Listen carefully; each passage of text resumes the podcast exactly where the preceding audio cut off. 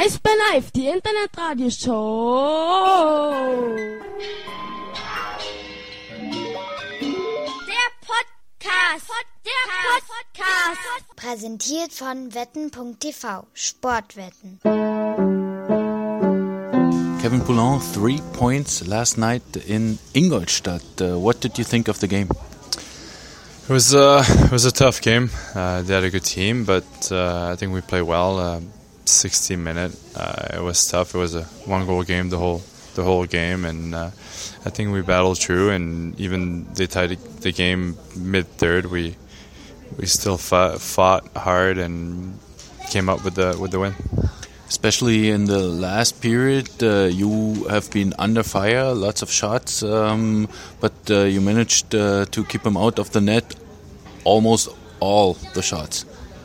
Yeah, uh, I mean, you know, it's it's a it's a good building for them. Like they have a loud fan, and I think they, it gave them a little little life in the third, and uh, they wanted to have the three point as well to stay in the top six. And for us, we're battling for the the, the number nine place, so we it was a good battle. They they came out hard, and I think the team did a good job of taking the rebound away, even though they had a lot of shots.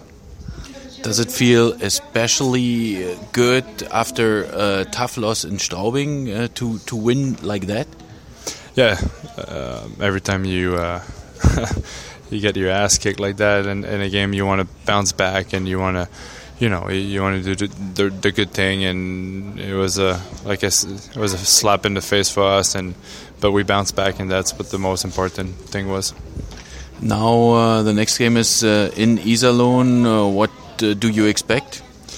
Uh, even though they're low in the, the standing, they have a really good offense. They score a lot of goals, so we gotta, you know, we gotta play our game and and um, be ready. It's not gonna be a, an easy game.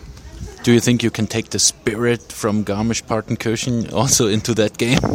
yeah, I think uh, that was a good. It was a fun uh, team bounding as well. Like we had a great time in Garmisch, and uh, you know, get a day off, but as a team, and we did some stuff as a team too. It, it was fun to uh, to be together. Thanks. Thank you.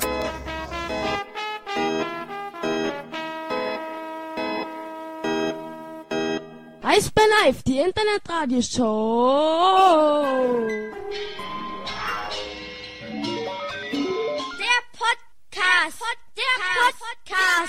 Präsentiert von wetten.tv. Sportwetten.